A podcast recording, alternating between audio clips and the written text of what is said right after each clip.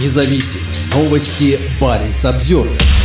ВМО. Самая жаркая неделя в истории наблюдений – тревожная новость для планеты. По предварительным данным Всемирной метеорологической организации, прошлая неделя стала самой жаркой за всю историю наблюдений. Во входящей в структуру ООН организации считают, что эти показатели, а также множество других данных, в том числе самый жаркий июнь в истории наблюдений, необычайно высокие температуры поверхности моря и исключительное сокращение льдов в Антарктиде, должно стать сигналом тревоги для международного сообщества. Исключительное тепло в июне июне и начале июля пришлось на начало формирования Эль-Ниньо, которое, как ожидается, еще больше усилит жару как на суше, так и в океанах и приведет к более экстремальным температурам и морским тепловым волнам, заявил директор климатической службы ВМО Кристофер Хьюитт. Мы находимся на неизведанной территории и можем ожидать, что по мере дальнейшего развития Эль-Ниньо будут новые рекорды, и это воздействие будет продолжаться до 2024 года, сказал он. Это тревожная новость для планеты. ВМО отметили, что полученные из Японии показатели температуры прошлой недели еще требуют подтверждения, но они отражают предварительные данные службы изменения климата Коперник Европейского Союза. Согласно наборам данных, полученных от наших партнеров в разных частях мира, в первую неделю июля был установлен новый рекорд суточных температур, сказал руководитель отдела мониторинга климата ВМО Амар Бадур. ВМО и широкое научное сообщество внимательно наблюдают за этими резкими изменениями изменениями в различных компонентах климатической системы и температурой поверхности моря. В западных районах Австралии, России и США июнь был холоднее обычного. Рекордно высокие температуры поверхности моря. В мае и июне в мире также наблюдались рекордно высокие температуры поверхности моря, особенно в Северной Атлантике. Они намного выше, чем все, что предсказывали модели, отметил глава Департамента исследований мирового климата ВМО Майкл Спарроу. Это окажет влияние на экосистемы и рыболовство, а также на нашу погоду. Северная Атлантика является одним из ключевых факторов экстремальной погоды. С потеплением Атлантики возрастает вероятность возникновения новых ураганов и тропических циклонов. Температура поверхности моря в Северной Атлантике связана с сильными дождями или засухой в Западной Африке.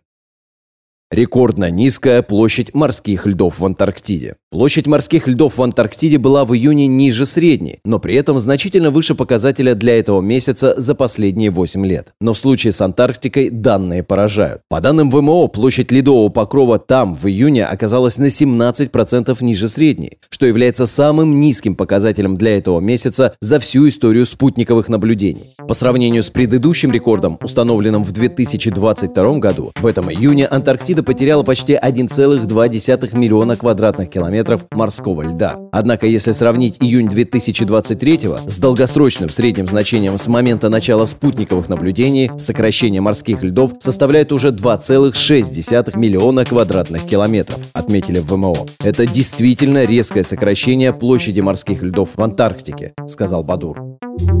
Парень Самсервер